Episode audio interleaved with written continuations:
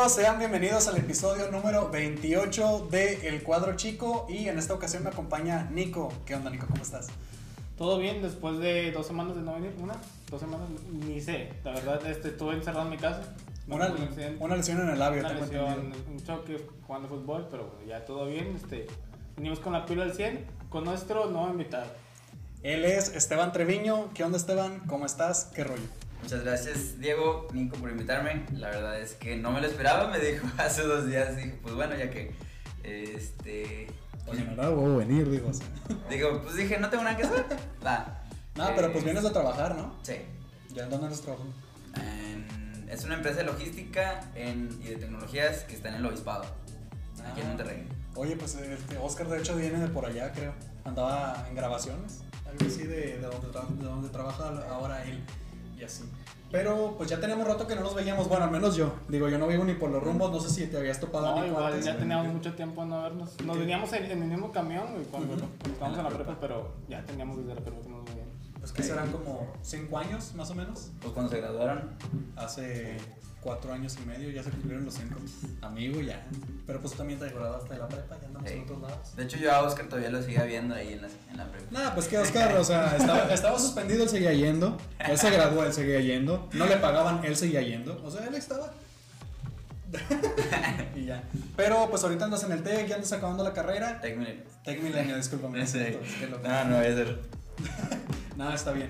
Pero, amigo, pues en la ocasión por la que ahora te invitamos no es precisamente por ni por tu carrera ni por eh, el trabajo que andas haciendo ahorita. Eh, amigos, pues para darles una pequeña introducción de nuestro gran invitado, pues Esteban tiene muchos conocimientos acerca de, ¿se le puede denominar teología? Sí. De acerca de teología, acerca de religión, eh, cristianismo, me imagino. Entonces él conoce mucho acerca de este tema y pues de eso va a tratar el episodio del día de hoy. Eh, Nico y yo tenemos algunas dudas respecto a este tipo de cosas, entonces pues vamos a platicar acerca de... Muchas, bastantes. güey. ¿Está bien? Ustedes dense. No, pues me imagino que has tenido muchas Eh, pláticas acerca de esto. ¿no? Sí, pero como quieras, si no conozco algo, pues voy a ser honesto, no, no voy a. Ah, no a andar de, de mamilas ahí Sí, diciendo, no, no, no sí". sabemos todo. Ajá. Sí, claro, digo, a final de cuentas me- tengo entendido que tú aprendiste todo lo que sabes de manera autónoma. Di- Autodidacta, sí. Autodidacta.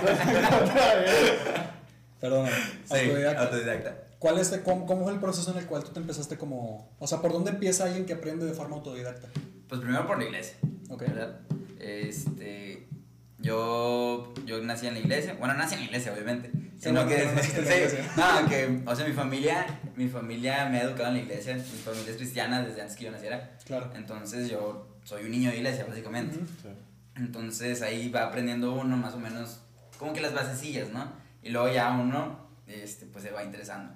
O sea, no todos interesan y está bien, cada quien sus gustos, ¿no? Pero pues a mí me interesé en ese, en ese aspecto. Ya, no, está bien.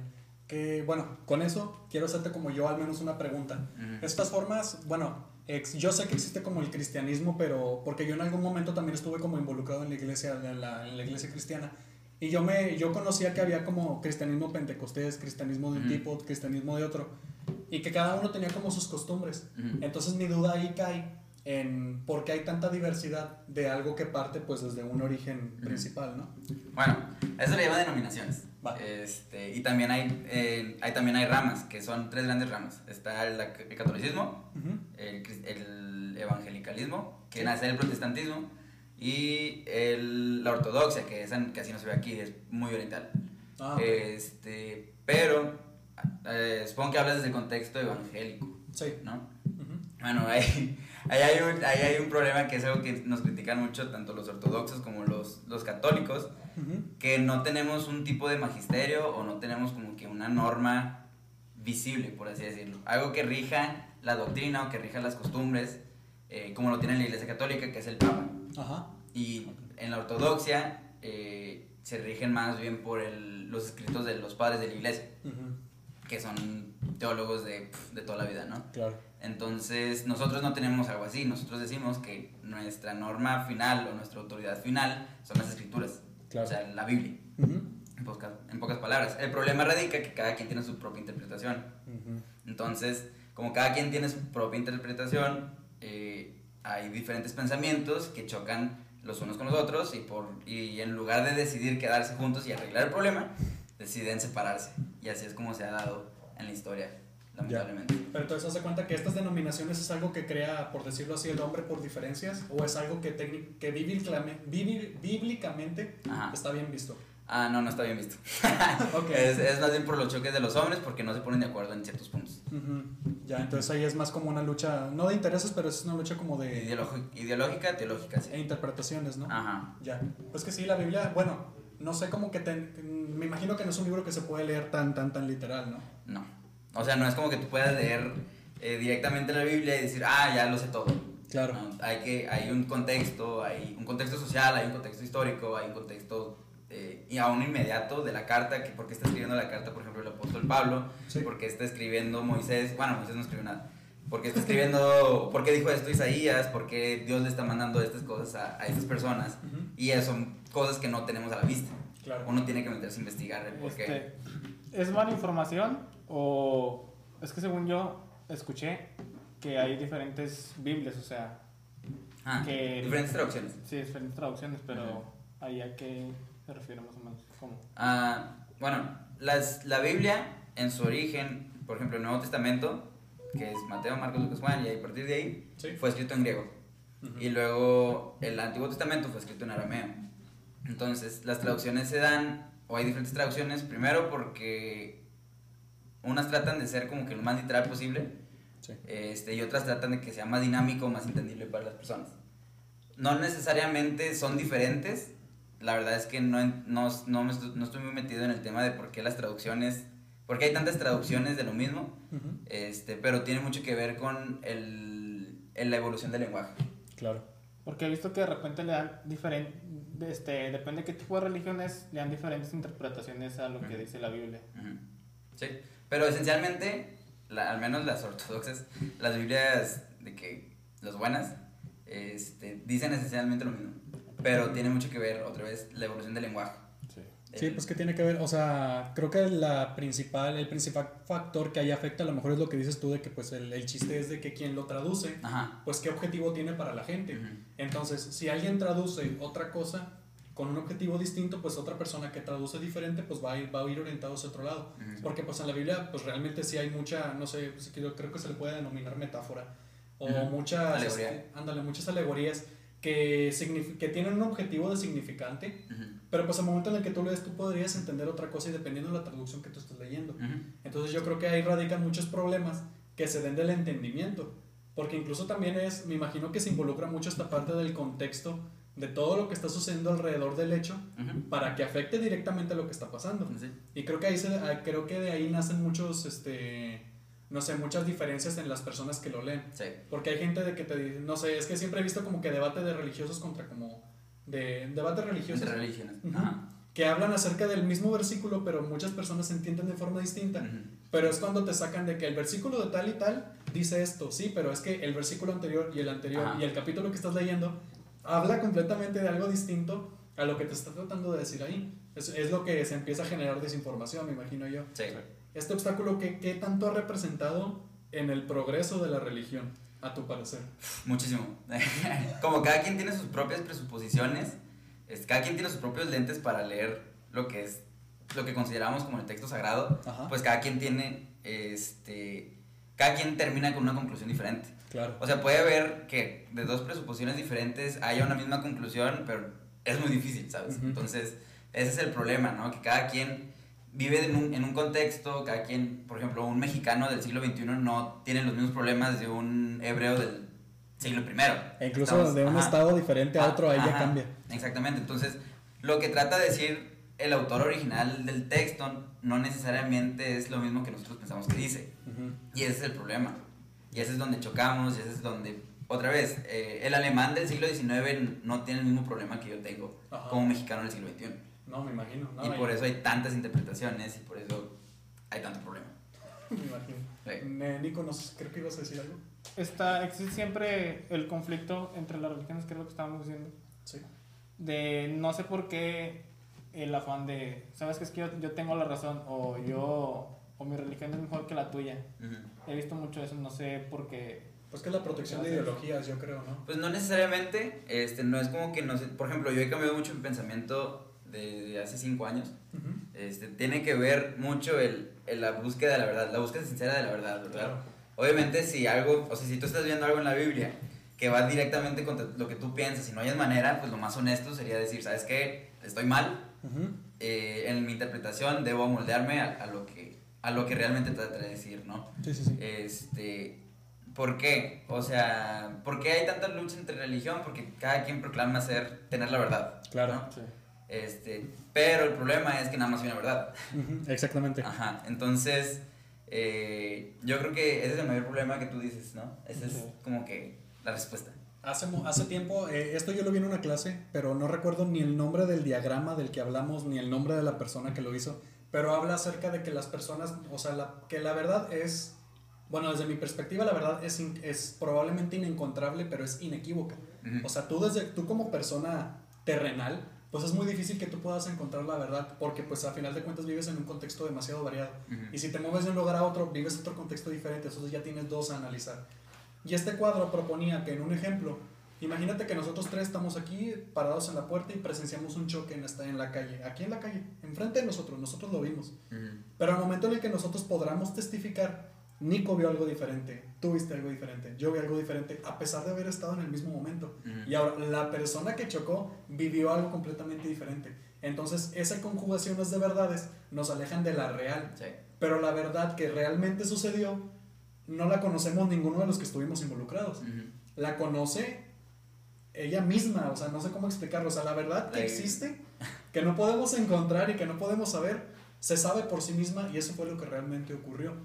Entonces, a esto me imagino que pasa mucho con, con, los debates religiosos precisamente. Y también ocurren los debates reales, bueno, no reales, perdón, los debates que existen de temas, exactamente, porque mucha gente quiere ganar, mucha gente quiere declararse vencedor, ganador. Sí, me imagino que han visto esos títulos en, en YouTube de que tal destruya tal con la ideología, quién sabe qué. Me imagino que, no sé si vieron el debate de Carlos Muñoz contra Diego Rosarín.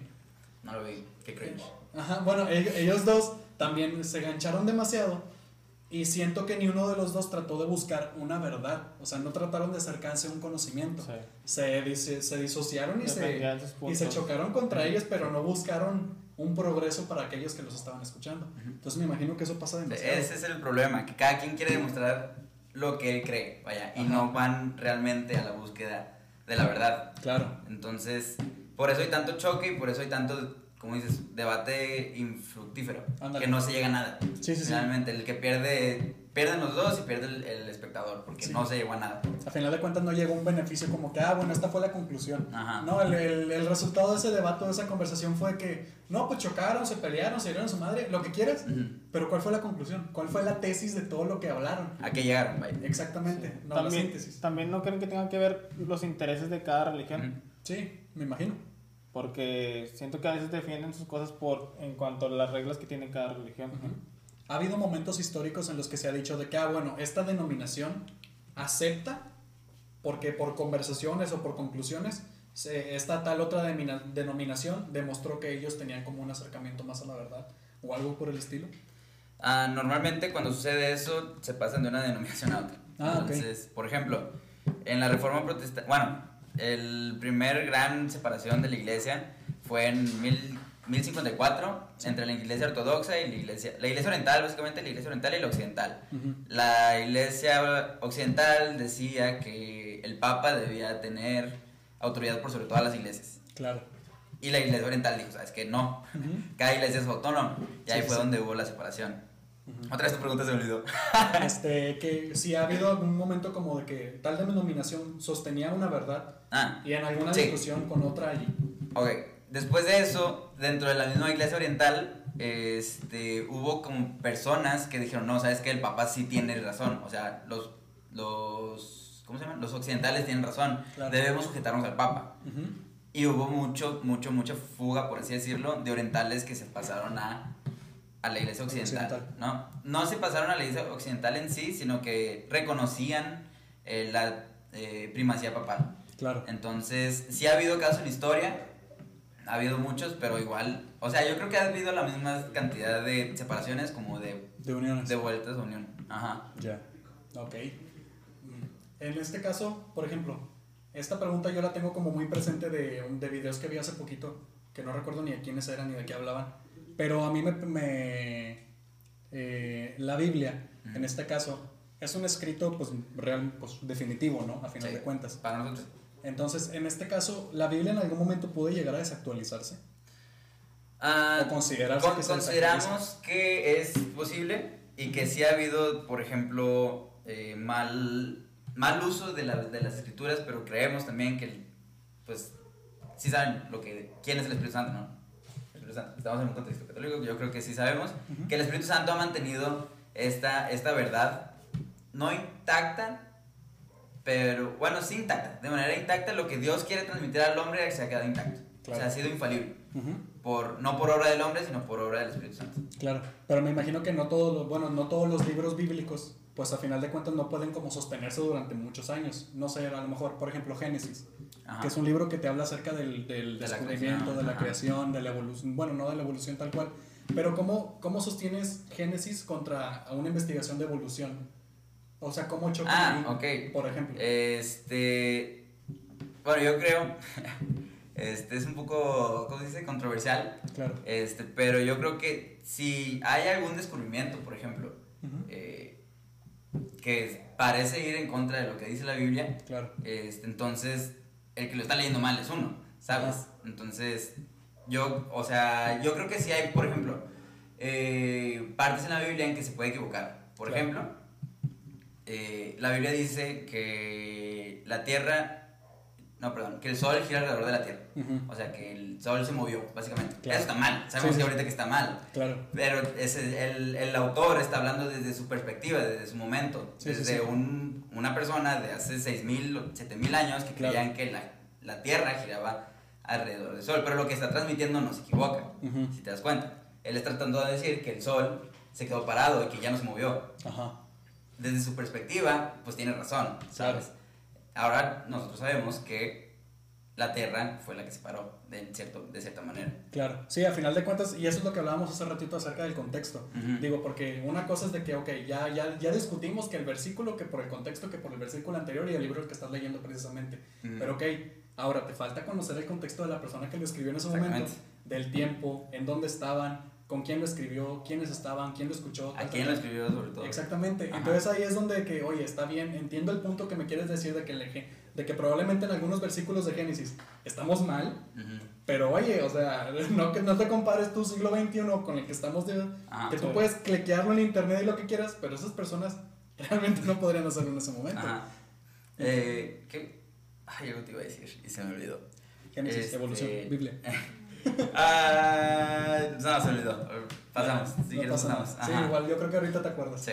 Pero entonces ahí donde radican y a lo mejor, y muchas personas que se declaran, no, no sé si denominarlos en contra de la religión o ateos, etcétera, pero pues que tienen dudas o preguntas, pues yo creo que el momento en el que ellos ven ahí como que es que ahí está mal, como que se quiere enganchar precisamente ahí y no realmente, pues tienes como la... O sea, quiere engancharse de un error que sabemos que es un error y que ellos Ah. lo están declarando como algo malo. Ya me acordé, sí. Que, o sea, hay que tener en cuenta que la Biblia no es una- un libro de ciencias, no es un libro de geología, no es un libro de, de no sé, de biología. Vaya, eh, los, los autores escribieron desde su pensamiento actual que tenían en ese momento, Ajá. ¿verdad? No vamos a encontrar eh, que las moléculas, eh, Sí, o sea, que los átomos son, obviamente, o Sí, sea, sí, sí. obviamente es, es totalmente anacrónico. Sí. Ajá. Ni si- y ellos ni siquiera lo entienden bien, entonces... Sí, sí, sí. No hay, no hay por qué ponerse de, de cientificistas cuando la Biblia no es un libro científico, vaya. Sí, es que y eso tiene que ver mucho con el objetivo de lo que tú quieres saber. Digo, al final de cuentas, hay que conocer contra qué te estás enfrentando o contra quién quieres discutir, porque pues, en efecto, o sea, la Biblia no es un libro científico, no tiene pruebas científicas, no tiene ese tipo de cosas a su merced, pero sí tiene otro tipo de, de constancias y de evidencias con las cuales sí puedes debatir con ellos. Pero si tú quieres traspasar la Biblia a tu contexto, a tu campo científico, y ahí quieres debatir, pues muy probablemente no vas a poder llegar a una conclusión Y no adecuada. tiene caso, o sea, no, no es, es un error de categoría, vaya. Ujú. Y es ahí donde también, o sea, las personas de religión pueden traspasar ese contexto de que, oye, bueno, va, ¿sabes qué? Vamos a pasar todo eso de lo que tú me estás hablando a un contexto de religión y bíblico, pues ahí también vamos a chocar y en mi campo no vamos a llegar también a Ujú. algo este, realmente fructífero para poder progresar. Ujú. ¿En algún momento tú consideras que la religión o los estudios bíblicos pudieran empatar bien con, lo- con, el, con este estudio investigativo para crecer en conjunto. Totalmente. Eh, tenemos, por ejemplo, el director de Biólogos, Ujú. Francis Collins. El vato ganó el premio Nobel Sí. de... No, es el padre de la genética moderna. Ok. Y el vato es cristiano. Él, él- él defiende el cristianismo, es apologista del cristianismo. Él era ateo, se convirtió al cristianismo. Y no, na- es, nada lo ha como que chocado como para que dejara la ciencia o, o- y se volviera cristiano o que dejara el cristianismo y, y volverse a la ciencia. No, Sí, sí, sí. es totalmente incoherente pensar que debe ser así. Además de que tenemos a Isaac Newton, eh, tenemos montones de personas que eran genios científicos Ujú. y que no chocaban con sus creencias eh, Claro. teológicas, vaya. Sí, a final de cuentas, pues le digo, pues si son científicos y, o en este caso que mencionas al, al padre moderno de la biología, pues son personas con, a lo mejor con una capacidad cerebral a lo mejor Ajá. un poquito más grande que nosotras. Y para que ellos determinen de que, oye, ¿sabes qué? Pues yo de todos modos, mis creencias a lo mejor son distintas a lo que yo estoy investigando, pero mis creencias son mis creencias, yo convivo con ellas y con ellas estoy a gusto. No, y de hecho ellos creen, o sea, lo que sucede no es como que son mis creencias y pueden ser falsas, sino que realmente están, o sea, realmente están, eh, ¿cómo se dice? Eh, convencidos de que, es, o sea, de que tienen razón aquí y que tienen razón, que tienen Ajá. razón en las dos áreas, vaya. Claro. O sea, es, es algo integral, no es como que separo mis creencias de, de lo que trabajo, sino que es Mm. algo en conjunto, vaya. Claro. Y es que al final, cada persona, cada. Este, toda la gente pues tiene su verdad o lo que cree. o- hay muchos que pues sí se van por el lado de la religión, hay muchos que se van por el lado de la ciencia, de la investigación. Hay otros que a lo mejor agar- toman las dos y de ahí a- y de ahí agarran su verdad, ¿no? Este, algo que se me hace curioso es que hay muchos que van en contra de la religión y ni siquiera han leído la Biblia, a pesar de que es el libro más vendido en el mundo. Sí, pero pues digo, hay gente, hay gente que compra libros y no los lee, sí. ¿verdad? y hay muchas otras cosas. Eh, Y ahorita que estábamos hablando de Génesis, yo tengo una pregunta y no sé qué tan... Bueno, no, X, ignora, ignora el comentario que ves. Eh, es acerca del personaje de Lilith. Ah, Desde el punto de vista, o sea, ¿cuál es la, la verdad o la realidad desde alguien que sabe un poquito más? sabía que iban a, sabía tocar este tema. Yo tengo la duda porque Mira, no- ni, ni entiendo en qué se diferencia ni por qué mucha gente la, la valora como un ente que incluso la, la anteponen ante la religión. Mira, la Lilith es un caso súper chistoso. Va. ¿Por qué? Lilith ni siquiera aparece en la Biblia. Me da un chorro de risa Ajá. que, por ejemplo, yo veo TikToks y todo eso, ¿no? Sí. Y salen de que un vato diciendo que ¿por qué Lilith es la persona más importante de la textualmente no Biblia? la mencionan, tengo Ajá, entendido. ni siquiera la menciona en ningún lado. Ajá. Eh, Lilith es un mito de, de la tradición judía del, del siglo V antes de Cristo, cuando estaban en Babilonia. Entonces no tiene nada que ver con la Biblia. Fue algo que se le ocurrió a alguien y que se, se hizo famosa la señora. Y tengo entendido que era como el coco de los mexicanos. O el chupacabras de los Ah. mexicanos.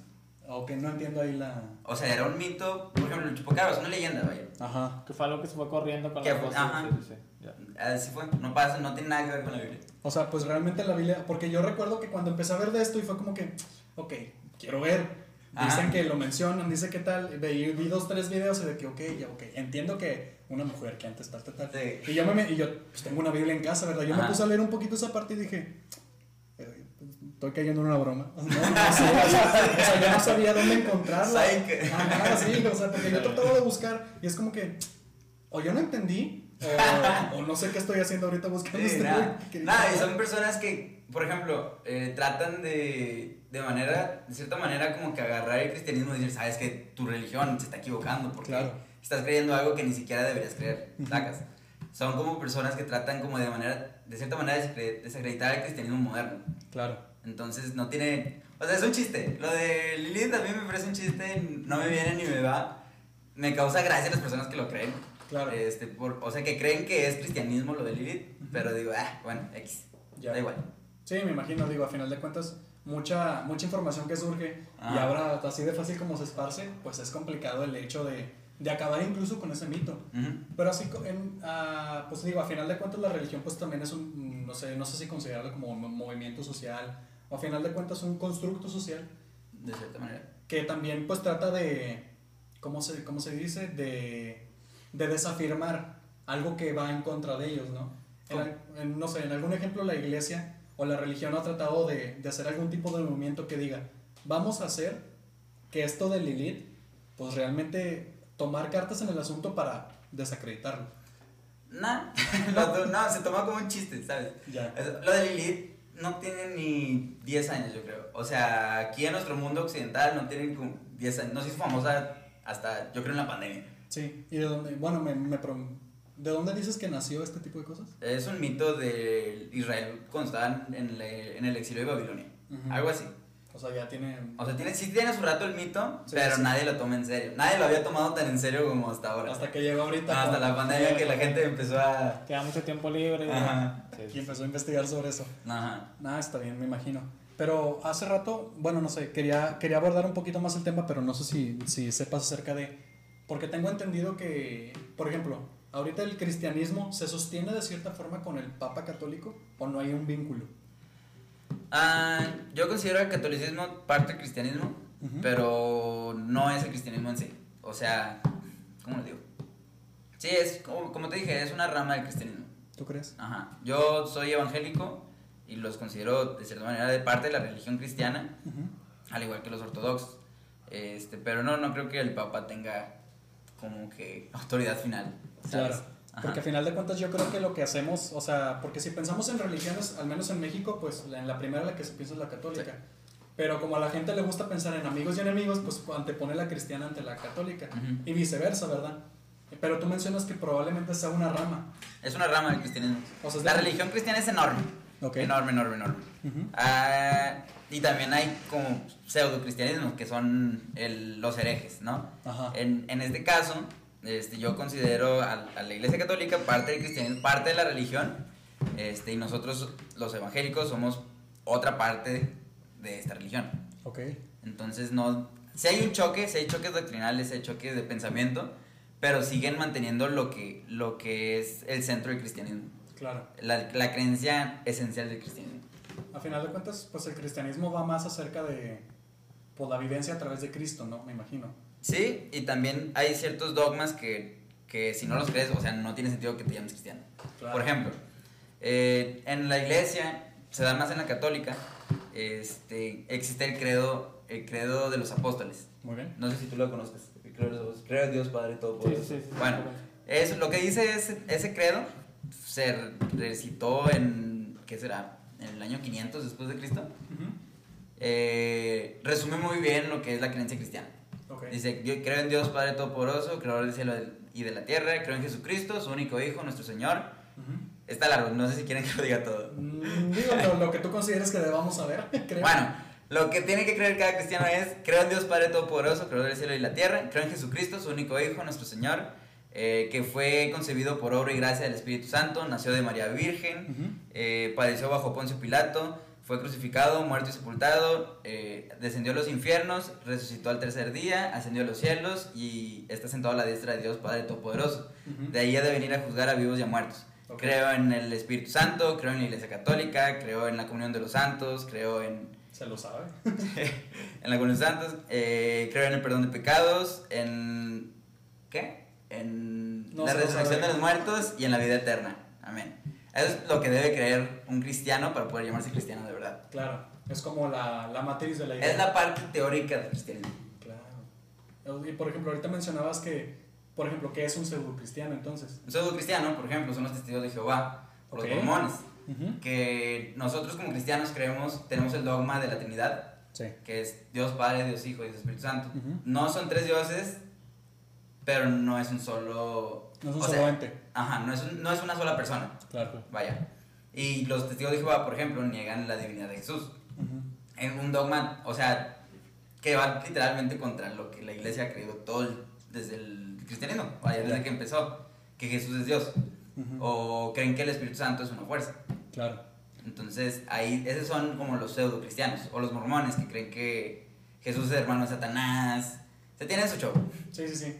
Pero no, no recuerdo quiénes son, si son los testigos de Jehová, los mormones, que tienen su, su propio libro, algo así. El mormón, el libro del mormón. Porque tengo entendido que fue alguien que decidió hacer sus propias escrituras, ¿no?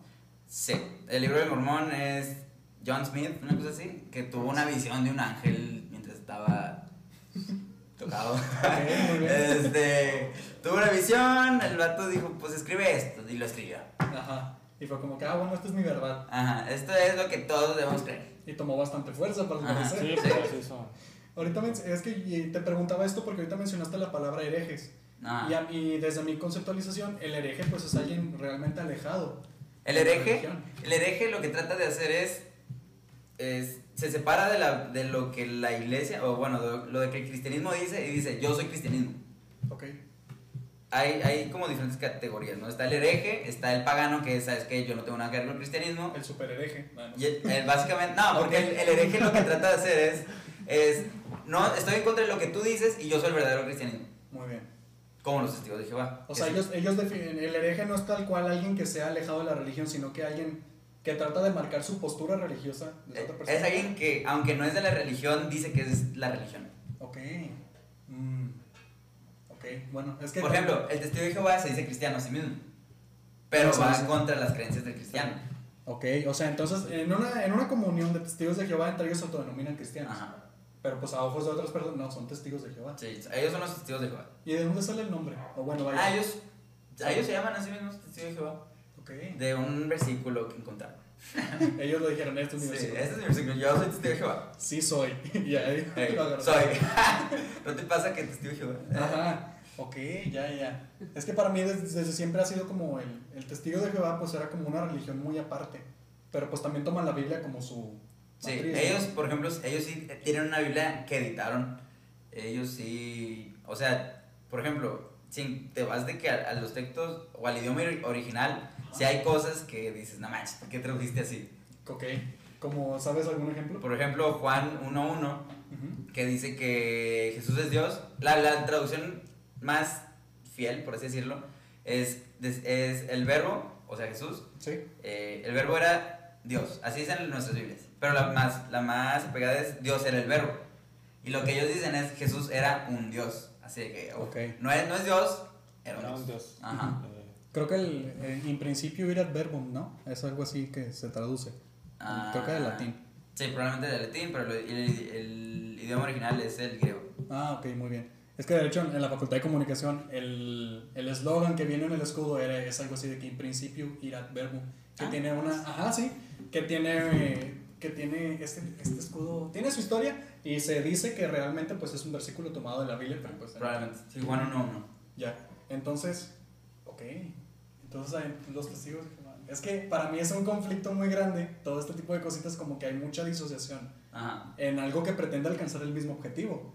Ujú. Y me imagino la lucha o la, no sé, el estrés o la frustración que podría ser para alguien que cree y que quiere tratar de juntar las cosas o que quiere realizar un progreso y que realmente no se puede por cosas del hombre. Ujú. Porque pues ahí es donde, pues, no sé, muchas cosas que dicen de que pues el, el mal no viene realmente de Dios, Ujú. viene pues de las cosas que piensa y los objetivos e intereses que tiene el hombre. Sí.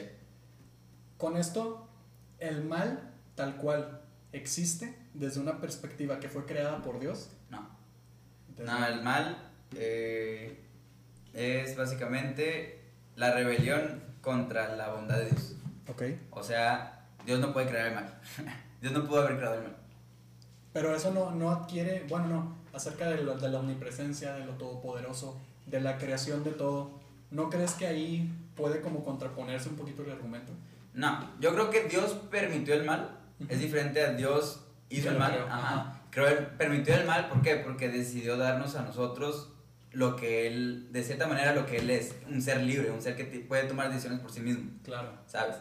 Entonces, eso, el no dejarnos hacer eso, iría contra su voluntad, porque él es amor y él desea que seamos unas personas libres, Claro. ¿sabes? No nos controla, no nos tiene como que, ah, tú vas a hacer esto y tú vas a hacer esto. Sí, a final de cuentas no es un dios, no sé, este, autoritario. De cierta manera, o sea, sí es autoritario en el que es la autoridad, pero no es como que yo te ordeno y vas a hacer eso. Ajá, no es como que un tirano. Eso, Ah, la palabra, es tirano. palabra. sí. Por ejemplo, ¿qué tanto interviene Dios en nuestras vidas? Yo creo que mucho, pero no en la manera en que. Uno ¿Cómo le Que digo? la gente lo cree. Ajá, por ejemplo, como las fuerzas y todo eso. Sí, sí. No, no así, Ajá. sino que, por ejemplo, él pone ciertas circunstancias en las que nosotros podemos llegar a creer. En, en Cristo, ¿no? Que es al final lo que Él ha, ha dispuesto para que nosotros podamos llegar a Él, ¿no? Sí. Que es Jesús. Este, pero no sé cómo... Es como que un tema muy, muy complicado y muy Sí, complejo. Sí, es que para- a final de cuentas me imagino, digo, estás, estás hablando de, de un ser pues, todopoderoso y Ajá, así de grande perfecto y como, todo, ajá, ajá. como, como, se, como se pretende ser, o como se dice ser, Ujú. pues me imagino que también es difícil explicarlo. Sí, no. Mi- yo tenía una pregunta acerca de, entonces, ¿el silencio de Dios ahí tiene algo que ver? La- lo que se le dice el silencio de Dios. ¿A qué te refieres con silencio? Luis? Tengo, o sea, cosas de que, porque se que permita hacer las cosas, aunque sean malas. Ah, ok. Mm, de cierta manera, es. El, el mal siempre va a ser resultado de lo que el hombre hizo, de lo que el hombre decidió hacer. Claro. ¿Sabes? Dios pudo permitirlo. Digo, Dios decidió permitirlo porque, otra vez, somos agentes libres. Somos personas que tienen la libertad de poder hacer lo bueno o lo malo. Claro. Entonces, la gente decide hacer lo malo y la gente sufre las consecuencias de, de la maldad, Sí. ¿no? Porque me imagino que en algún momento te, ha- te has- te han comentado o has escuchado la frase de que es que porque Dios permitió que Hitler haga estas Ajá. cosas. Entonces me imagino que, pues a final de cuentas nació. Del y él mal, del decidió hombre. hacer, él decidió ser Hitler, vaya, el Hitler que conocemos. Pudo haber sido otro Hitler, Ajá. pero Hitler decidió ser la persona que. Es que pasa que mucho, fue. pasa mucho que la gente dice, ¿por qué, ¿por qué Dios hizo esto? ¿Por qué Dios permitió que te llevaras a tal persona? ¿Por qué Ujú. Dios permite que me esté yendo mal cuando pues, las circunstancias es porque uno mismo se las pone? Porque a lo mejor otras personas o, o X, ¿no? Sí, por ejemplo, ah, me da mucha risa, por ejemplo, cuando matan a un arco y la familia, no, Dios, ¿cómo permitiste que, que muriera? O sea, no manches. Ajá, Eh. O sea, no te pases. O sea, lo entiendo de las personas que dicen, una persona que murió en un accidente, ¿por qué Dios permitió esto? Bueno, la providencia de Dios es, es un misterio y los que aman a Dios, todo les ayuda para bien, dice la Biblia. Claro. Pero personas que no, es un raterillo, que mataron a un raterillo en un... El vato venía armado, resultó que venía armado y lo mataron. O sea, No te tocaba, carnal. sí, no, no, no, no te cagan, o sea, por favor. Sí, sí. Claro. Este, yo tengo una, bueno, una duda respecto al precisamente a lo que estamos hablando, que va más acerca de el, ah, ¿cómo le iba a decir? Ya tenía la pregunta formulada. Era acerca del- No del, de- del hecho de que del hecho de que se permitieran las cosas. Es que cómo lo puedo explicar. No, no tiene, no, todavía no, no llego ahí. Ah, era una pregunta acerca del por qué de la razón. Ah, bueno, de esta. Para, es que para mí es en cierto aspecto un tipo como. ¿Cómo se dice algo? Un respaldo. El hecho de que, que tú pidas algo, que tú quieras, que tú ores, etcétera, etcétera. Y que el- de- desde una postura religiosa, teológica, una persona te puede decir: es que no está en los planes de Dios y por Ujú. eso no ocurre. Pero si ocurre, entonces sí estaba en los planes de Dios. Ajá. Para mí es ahí como un círculo en el cual es que a pesar de que tú no creas, el religioso o la persona que defiende la ideología, pues no tienes por dónde llegarle porque Mm. su respuesta va a seguir siendo Ahora, los planes de Dios. Yo sí creo que existe un plan de Dios. Sí Ajá. creo que, o sea, existe que Dios, o sea, se le dice providencia divina, Sí. que es lo que Dios ya ha provisto, Ujú. este, que sucedan, sucedan las cosas de la manera que van a suceder, pero va muy ligada también con, o sea, es la soberanía de Dios, se dice, la soberanía de Dios y la voluntad humana. La voluntad humana sí existe al mismo tiempo que existe los planes de Dios. Claro. Entonces, no sé si va por ahí. Nosotros, muchos de nosotros consideramos que es un misterio. No sabemos cómo funciona, pero sabemos que existe, ¿sabes? Desde tu perspectiva, ¿existe un destino? Ah, como... En el hecho, o sea, un destino tal cual como el que se habla comúnmente, de que no, es que es tu destino que llegues a este punto y que tu vida Claro. ya está escrita. Que aunque hagas otro tipo de cosas, tú vas a llegar a Ah, eso. no, Desde tu Ah. perspectiva, no. no. Porque, porque el hombre es libre. Ok. O El hombre tiene la posibilidad de decidir hacer o no hacer. Y en la, en la omnipresencia y, y todopoderosidad Ajá. de, de este Dios del que hablamos, ¿tú considerarías que ya está escrito o que Él al menos sabe pues, a dónde Sí. tú te vas dirigiendo? Sí, él sabe absolutamente todas las cosas, pasadas, presentes y futuras. Ok. Pero esto no significa que, que tú no puedes hacer cosas diferentes. ¿A qué me refiero? Que tú lo vas a hacer porque lo vas a hacer. Es diferente a que tú lo vas a hacer porque ya está escrito, a que tú lo vas a hacer porque lo vas a hacer. Ok. O que ya está escrito porque tú lo vas a hacer. Ujú. Es, la libertad sigue estando vigente. Presente. Ajá, la libertad sigue estando presente. Ya. Dios conoce porque tú lo vas a hacer, no es que tú lo vas a hacer porque Dios ya lo determinó así. Ujú. O sea, imagino, no sé, trato de visualizarlo desde que, ok, tú naciste y este es tu inicio, puedes moverte por donde quieras, pero pues tu, tu final es el mismo. No, y es que también el, el, o sea, no es como que vas, vas a un montón de opciones y luego terminas en el mismo punto, pues no, a cada opción te lleva a otros lados, ¿no? Que Claro. depende de la voluntad, pero Dios conoce... lo ¿Qué que- caminos tienes? Ajá, eh, no, Dios conoce tu voluntad, vaya. Ok. Pudiste haber hecho tal cosa, Pero él sabe que, es que ibas a hacer eso. Él sabe que ibas a hacer eso, Ok, creo que vas a hacer eso. Claro. Sí, sí. Ok, ok.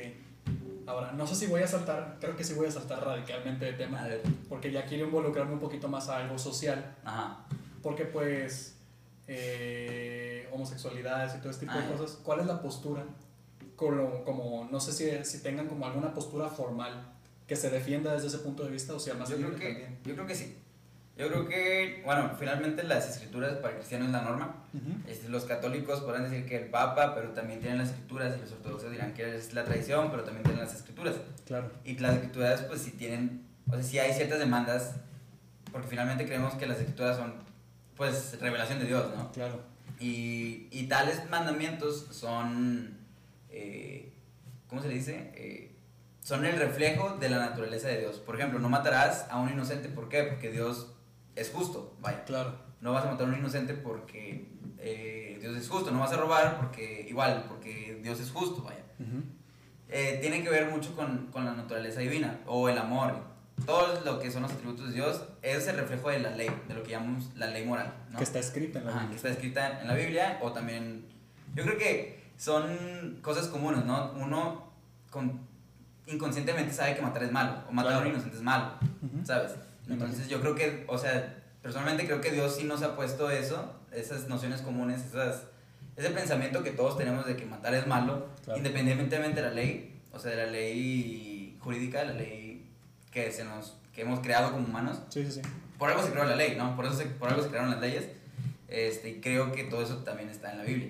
Ujú. Este, ahora, lo de los homosexuales y todo eso, ay, cancelado. Me imagino, sí. Era chico cancelado. Me imagino que es tema delicado. Sí, es tema delicado.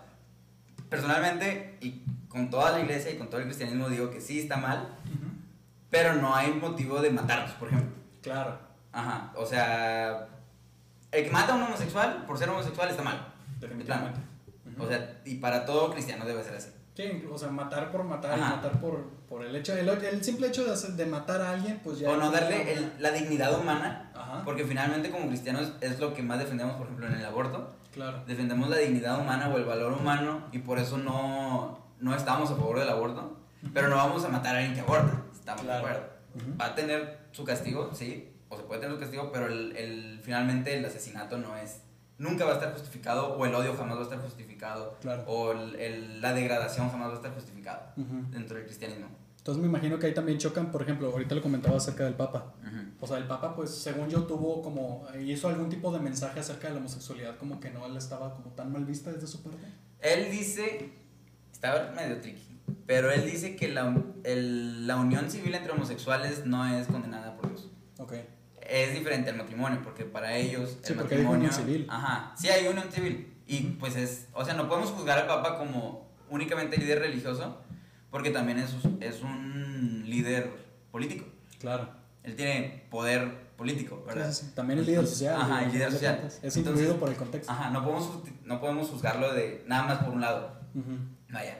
Este, y de hablando como, pues de manera integral, para él el- las uniones civiles homosexuales son de cierta manera válidas. ¿Por qué? Porque hay garantías dentro de, las, de la unión civil homosexual. Claro. Él no le llama matrimonio porque para el cristiano el matrimonio es algo sagrado, es algo Ujú. puro, algo, no sé cómo llamarlo. Este, para ellos es un sacramento, para nosotros es un rito en el que dos personas unen. Claro. Vaya.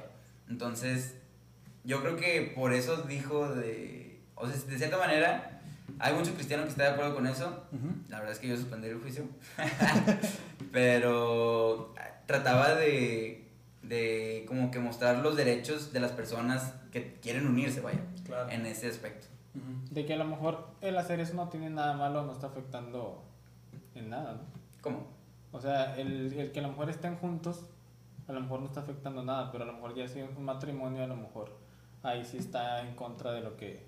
Sí, es que el matrimonio es, es, es político, religioso y social. Claro. ¿no? Entonces, pues si la religión dice que los homosexuales están mal, o sea, en, en sus uniones, pues no voy a aceptar y no tengo por qué aceptarlo. Sí, sí, sí. Vaya, pero una unión civil es específicamente jurídico, es solamente civil, vaya. Claro. Sí, pues yo creo que por ahí a lo mejor hizo esa...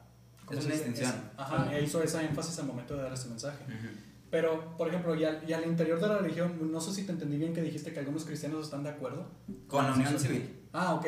O sea, con la homosexualidad es algo que realmente no se Yo, debate yo diría que, o sea, sí está el debate, Ujú. pero pues yo creo que está bastante claro, ¿no? Lo que dice la Biblia. Y Ajá. fi- finalmente, como cristianos, la Biblia es el, el- la norma final. Creemos que están mal, pero tienen dignidad. Claro. Y una pregunta y otra pregunta respecto al tema es ¿qué tendría que suceder? Y creo que esto es un ejercicio como para fortalecer el debate. ¿Qué tendría que suceder para que el, al menos la- el cristianismo o la religión acepte la homosexualidad como algo bueno o como algo normal? No suceder. Sí, sí, pero ¿qué tendría que Tendría que suceder? suceder. Eh... Ay, Dios. ¿Cuál es la máxima que Primero, tú dices que cambien la Biblia, que convenzcan a todos los cristianos que la Biblia estuvo mal Ujú. y que no se refería a lo que trataba de, a lo que realmente refiere. Como anteriormente ya ha pasado. Ajá, en algunos que- otros casos. No sé, es que es muy, muy fuerte. Me imagino, no, sí me imagino. Ah, o sea, no te puedo dar una respuesta así de que tiene que suceder esto porque te- tendría que pasar, no sé, 200 años Probablemente. para que llegue al proceso de que el cristianismo abandone la fe cristiana en, ese, en ese punto. Pero considerarías que tuviese que abandonar directamente la fe cristiana para admitir este tipo de cosas. Pues tendría que cambiar muchas cosas de raíz. Primero que demostrar que la homosexualidad, o sea, que Dios no condena la homosexualidad finalmente. Ujú. Que son cosas difíciles de... Ajá, De de, concretar, de ¿no? de encontrar ahorita con las herramientas actuales. Claro. Ok, muy bien. Y por ejemplo, esta, esta, hace tiempo que Oscar lo comentaba fuera del aire, pues vino una teóloga y yo platico un poquito acerca de ella y yo le hice esta pregunta. Si la ciencia, Ujú. si la investigación, la biología, la anatomía, todo, mm, hay un, demuestra de forma contundente que si hay algo dentro de nosotros, de, denominémosle el gen gay, Ajá. si eso se demuestra que existe, ¿cuál tú crees que podría ser la postura? de Yo creo que es- de- para el cristiano es la misma, ¿no? Porque como cristianos estamos conscientes que dentro de la creación hubo hay defectos, ¿no? Ok. Hay defectos. No, no los estoy llamando defectuosos. no, no vayan a cancelar el cuadro chico, pero hubo un, un- Pues sí, estamos defectuosos, vaya. ¿A qué me refiero?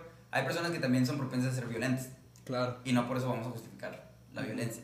Ok. O hay personas que están, que tienen, ¿cómo le digo? Eh, de- vamos a llamarle lujuria, que, están, que son propensos a ser lujuriosos por ciertas cosas en su cerebro y no por eso vamos a justificar que un hombre desea a una mujer de manera incorrecta. Entiendo. Es exactamente lo mismo. Ok. Y por ejemplo, esa, esa, ese punto de vista yo no lo había escuchado hasta el momento y se me hace en cierta forma.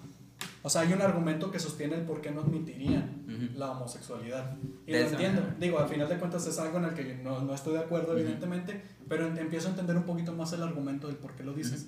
Porque en ese momento yo, yo hablé con otra, con otra amiga que sostenía de que no, es que a pesar de eso, pues no, o sea, no va a suceder.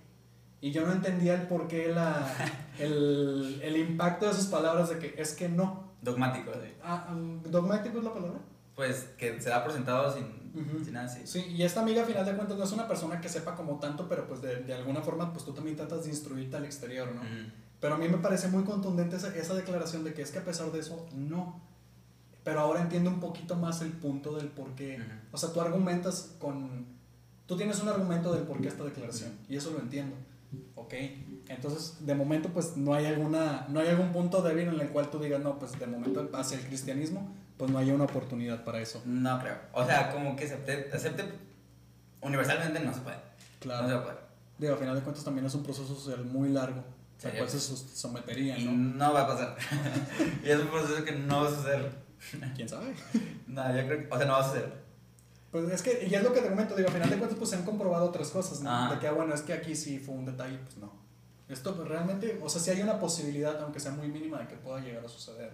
A lo mejor ni nos toca, pero podría. No, y hasta eso, fíjate, eh, creo que vale la pena mencionar es que hay homosexuales que saben que está mal, tipo dentro del cristianismo. Que dicen, ok, este, yo soy homosexual, soy abiertamente, o sea, tengo, eh, ¿cómo se dice? Eh, atracción por los hombres y voy a decidir no, no vivir mi homosexualidad, por así decirlo. Voy, a, voy a ser célibe. Ujú. O van a buscar. Hace poquito estaba leyendo de un vato que estaba buscando hacer matrimonios, o sea, juntar personas con. Ay, ¿Cómo se llama? Relaciones. ah, que tienen diferentes. eh, ¿Poliamorosas? no, no, no, no. no. tienen diferentes eh, orientaciones sexuales. Ok. Que estaban buscando ese tipo de cosas. Entonces, yo creo que aún dentro de la comunidad o- cristiana homosexual, no la quería decir así, pero la comunidad cristiana que tiene tendencias homosexuales, Sí. existe ese pensamiento, ¿sabes?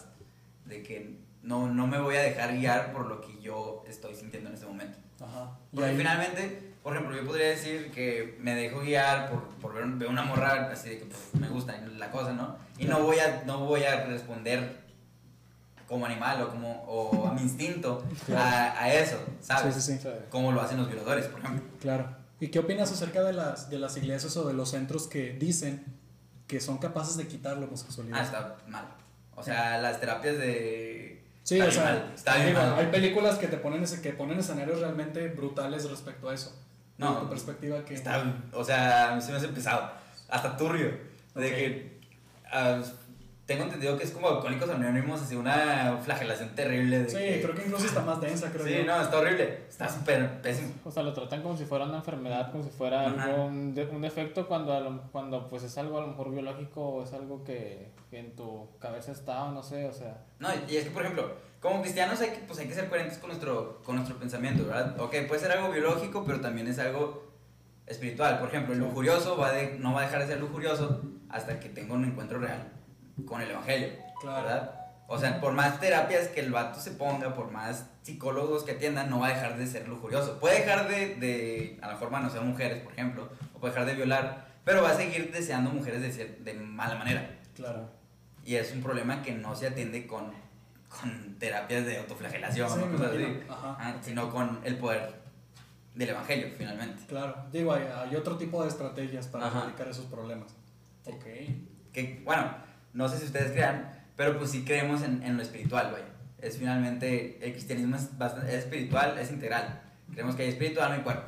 Claro. Entonces, en, en ese aspecto, el cuerpo no puede eh, atender los problemas de lo espiritual.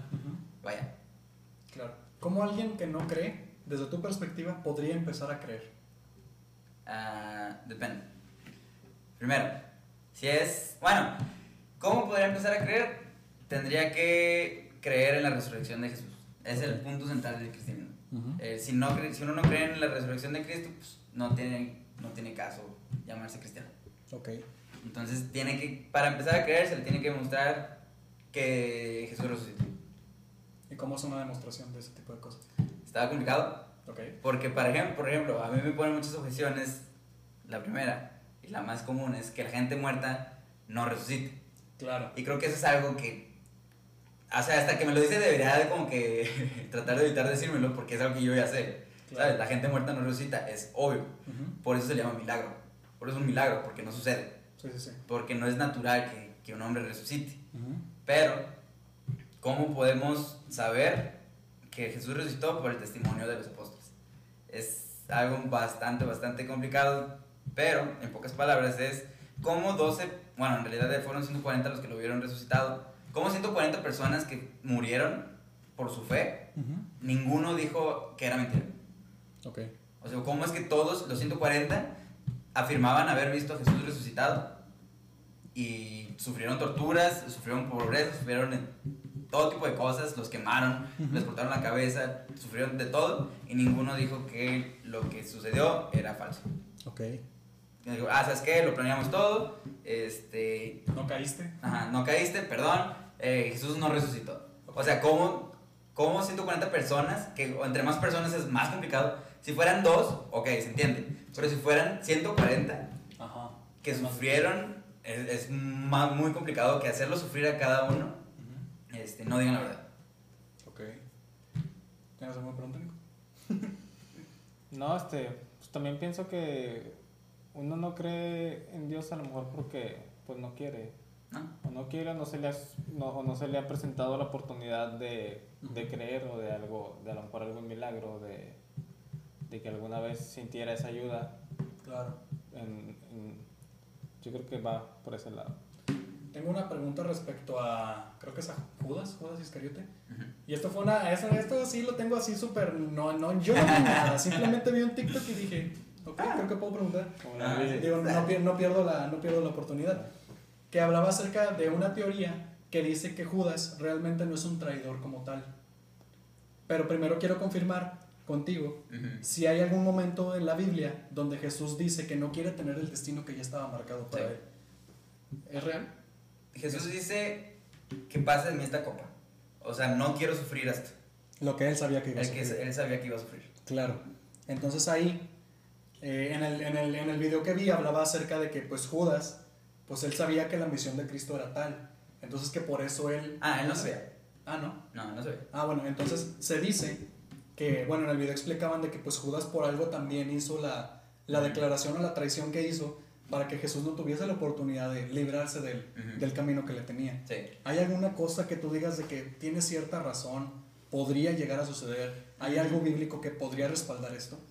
No, no hay nada bíblico que diga, ¿sabes qué? Judas lo hizo para ayudar a Jesús. Ajá, Judas lo hizo por avaricioso. Y hay algunos que dicen que Judas tenía en su mente que Jesús se iba a librar. Jesús no iba a morir. Vaya, Jesús. claro. Como los judíos tenían en su mente un Mesías eh, político, no un Mesías espiritual que nos iba a librar del pecado, por ejemplo, de la muerte. Claro. Pensaba que Jesús iba a pelear contra, contra, pues, contra los líderes y contra Roma y finalmente traer a Israel a su gloria. Ujú, ¿Era un judío del segundo templo? Muy probablemente sí. O sea, pero lo, finalmente lo vendió. Ok, ¿Sabes? Si, si, hubiera, si hubiera sido como dicen, no hubiera recibido nada. claro. Lo vendió por quién sabe cuántas monedas de plata. Ujú. 20, 30 monedas de plata. Entonces Sí, ya vi- sí. O sea, papá. No, sí, a mí, a mí se me hizo interesante esta parte de que, ok, pues este, porque se le denomina una teoría conspirativa. Sí, sí, sí. Y es ahí donde, ok, o sea, eh, digo, desde que a mí me dicen que algo es teoría conspirativa, para mí no tiene mucha creencia. Por, porque, pero sí se me hace interesante verlas. Morboso. Ajá. Entonces sí fue como que, ok, pues a lo mejor valdría la pena preguntarlo. Sí, sí, sí. Porque, porque muchos lo, avalaban, lo avalaban de que, pues imagínate que Dios contacta con Judas. Hace, este, pues hace esto que ocurre cuando alguien contacta. Y es de que, oye, pues ayúdame, que mi hijo, esto, ¿sabes? Sí. Y a mí se me hace extremo desde lo, desde lo poco mucho que sé de la Biblia. Ujú. Porque es como que no, no creo que suceda así tal Sí. cual. Pero se me hacía interesante de que, ok, pues eh, es un pequeño desliz o una pequeña información que alguien puede como colar por otro lado para llegar a otra cosa. A que otra era-. Ajá, para colocar a Judas como no realmente el traidor que conocemos todos. Digo, a lo mejor, pues, digo, creo que es el mismo, es la misma situación que pasó con el caso de Lilith, que fue alguien como que lo intentó colar por otro lado Sí. para sacar otra cosa de la Biblia. Sí, no, y es que como, o sea, no cuadraría, ¿sabes? Porque recibió el dinero. Ajá, Y ya cuando se dio cuenta que la regó, tiró el dinero. Ahí Claro. sí lo tiró. Ujú. Pero alguien que haría algo por ayudar a Dios, ayudar a Jesús, pues Ujú. no hubiera recibido, nomás hubiera dicho, sabes que aquí está la persona. claro. Llévatela. Sí, de- bueno, al- con lo que me dices, pues creo que la conducta avala que realmente Ajá. fue una traición donde ya a base del error, pues decidió desechar el dinero, decidió equivocarse. Dijo, ah, sabes que chal. Y Exactamente. se fue y. Ujú, Ok. Ok, amigo. Nico, ¿tienes otra cosa que preguntar? No, no, no. Este, pues yo la verdad no sé mucha religión. Me considero una persona creyente. Pregunta. Este, me considero una persona creyente, pero este, no, más preguntas, creo que no. ¿Tú? Digo, a final de cuentas, yo no me considero como creyente en un 100%. Ujú. este, no, actualmente no creo. Yo consideraría no profesar ninguna religión. Pero pues sí, sí se me hace interesante saber todo este tipo de cosas acerca de que, pues, cómo es la religión. Al final de cuentas, la religión es, mm, yo creo que también es algo creado por el hombre, Ujú. en cierto aspecto. Porque, pues, a final de cuentas, las muchas otras religiones, pues, también avalan lo que digo. De que, oye, pues, que se crearon más denominaciones porque, pues, el hombre decide y por sus Ah, sí. Pues me imagino que todo nace así. Digo, ah, yo creo que el hombre es espiritual, por naturaleza. Por naturaleza. Ajá, por naturaleza. Ok. El hombre busca, de hecho es algo que dice Juan Seneca. ah, o sea, Juan Calvino cita a Seneca que el hombre, hasta los más bárbaros, tienen a sus dioses. Ok. Es- o sea, no puedes encontrar como que un. un eh, ¿Cómo se dice? Un momento donde el, el humano, el ser humano, no haya creído en Dios. Ajá. Es muy difícil. A lo mejor eran politeístas, a lo mejor eran lo que sea, Ujú. pero siempre hubo una creencia en Dios. Claro. Entonces yo creo que es natural para el hombre buscar a la divinidad. Pero, ahí- pero ahí no, no te referirías directamente al Dios que, que conocemos. Yo diría que sí. Yo diría que Dios se ha revelado a todos. Ok. Pero, dadas las circunstancias de la maldad, y, del, y creo que la maldad tiene cierto poder dentro de la cabeza, o sea, dentro del pensamiento, este, pues el hombre empezó a, a de, la- de lo que Dios le dio de la revelación sacar sus conclusiones erróneas, ¿sabes? Pero al final de cuentas, pues no, no sé, los, los que creen en... O sea, el hecho de que yo crea una espiritualidad no significa que crea directamente en el Dios que del cual ¿Cuál es verdadero? Ajá. Sí, no, es, es sí, o sea, sus conclusiones erróneas de lo que es la divinidad. En algún momento el cristianismo o la religión se ha cuestionado acerca de que si realmente, o sea, así de fuerte como se cree en el oriente sobre otros dioses, pues ellos también pensarán lo mismo de acerca del occidente, de que es que ellos creen en otro dios que no es Ah. nuestro. En algún momento el cristianismo o la religión, no sé cuál sea, se ha cuestionado realmente de, ¿y si nosotros somos los que estamos creyendo en otra cosa? Pues yo creo que como en, a nivel religión no, pero a nivel persona sí. O sea, yo personalmente sí, lo, sí me lo he cuestionado. claro. Es algo que, que pasa por la cabeza, yo creo que hasta en momentos de ocio y en- hasta en el trabajo. De ¿Estoy creyendo en verdad? No, Ajá. o sea, es algo natural. Claro. Pero, pues yo creo que, por ejemplo, en ese caso de los, de los orientales, Ujú. que creen en un montón de dioses, pues yo creo que hay razones por las que no creer en un montón de dioses. Ujú. Por ejemplo, está el- un argumento que dice que si hay dioses, dos dioses iguales, o si hay dos dioses, entonces uno es innecesario. Claro. Entonces, o sea, yo creo que la lógica, o, o pues sí, la manera en la que se escribe la realidad, sí nos puede llevar a la conclusión de que Dios, hay un solo Dios verdadero, Claro. ¿sabes? No porque haya un montón de dioses significa que ninguno es verdadero. Pero ¿no crees que juzgas este ejemplo de los dos, de los dioses, de los dos Dos dioses, dioses. cuando los quieres colocar en la balanza de un Dios todopoderoso, omnipresente y omnipotente? O sea, ¿sabes? Eh, que estos dos dioses existan para ellos no significa que ellos sean igual de todopoderosos, omnipresentes y omnipotentes, el uno con el otro. O sea, por lo tanto, uno no sería innecesario del todo. No sé si me explico. Ah, o sea, que no es todopoderoso, o sea, que un- entonces no es Dios. Pero eso- esa sería la, la- Es que la definición de Dios es, es un ser, primero que lo creó todo, Claro. un ser todopoderoso para poder haberlo creado todo, un ser que conoce todas las cosas para saber cómo hacerlo. Y un ser eh, que es totalmente bueno, ¿no? Para poder dictarnos la moral. Pero eso es conceptualmente lo que es ser un Dios o es lo que teológicamente en el cristianismo se considera. Es un lo Dios? que conceptualmente es un Dios. Ok. ¿no? Y por ejemplo, los, los griegos, Ujú, un dios sumamente humano, Zeus, Claro. que se acostaba con todo lo que tuviera hoyo. Muy bien. Entonces, era como que el reflejo del... es- lo dice San Agustín, Ujú, este, los dioses griegos eran el reflejo de lo que los, los mismos griegos querían ser. Claro. Pero, y era una manera de justificarse, ¿sabes? O sea, si Zeus lo hizo, porque yo no? Ujú, Sin embargo, en el cristiano es, ¿sabes qué? Tengo que moldear mi mente y mi vida a lo que dice Dios, aunque no me guste. Claro. O sea, sí hay como que mucha diferencia. Ujú. Además de que, por ejemplo, el dios de los griegos y de los orientales este, son seres materiales. Ok. Y eso sí son cosas que se pueden comprobar con, eh, ¿cómo se dice? Científicamente. Si algo es material, se puede comprobar científicamente. Claro. Digo, al final de cuentas no Ajá. hablamos de algo más místico o misterioso. Ajá, No, no estamos hablando de alguien diferente a un ser humano, por ejemplo. Claro. Ok, muy bien. Antes de cerrar, tengo otra. Bueno, no, no, es- no es como tal pregunta, pero quiero saber. Porque me imagino que tú te has, que has platicado con muchas personas que tienen una postura diferente a la Sí. tuya. Y que a lo mejor las conversaciones se han tornado agresivas o no sé. Un poco.